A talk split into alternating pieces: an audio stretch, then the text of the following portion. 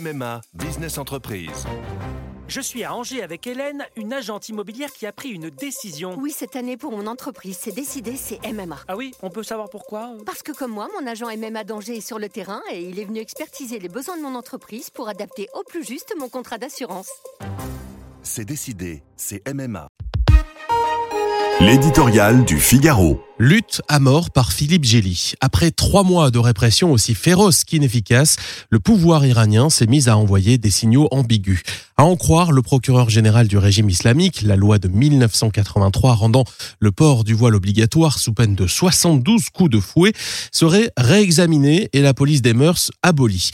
Ce premier recul est pourtant perçu comme un leurre. Des centaines de manifestations ont encore eu lieu ces derniers jours, fruit d'un appel à la grève générale lancée sur les réseaux sociaux.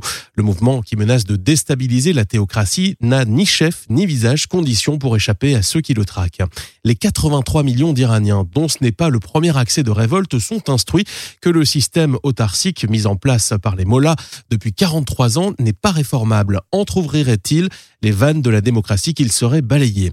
Il livre donc une lutte à mort pour sa survie, dénonçant un complot ourdi de l'étranger, réprimant sa jeunesse et ses minorités kurdes et baloutches, plus de 400 morts, 15 000 arrestations et au moins 11 condamnations à la pendaison ont suivi l'assassinat par la milice de la jeune kurde Massa Amini en septembre. Depuis, les Iraniennes sont toujours plus nombreuses à défier l'ordre religieux en exhibant leurs cheveux. Cette révolte douce a de quoi désemparer un régime qui ne connaît que la force. Il n'a pas encore mobilisé ses séides dans la population en défense de l'islam en danger, conscient que l'affrontement pourrait tourner à la guerre civile. Mais quand le guide Ali Ramenei appelle à une révolution culturelle pour fortifier la société, il se rapproche du point de rupture.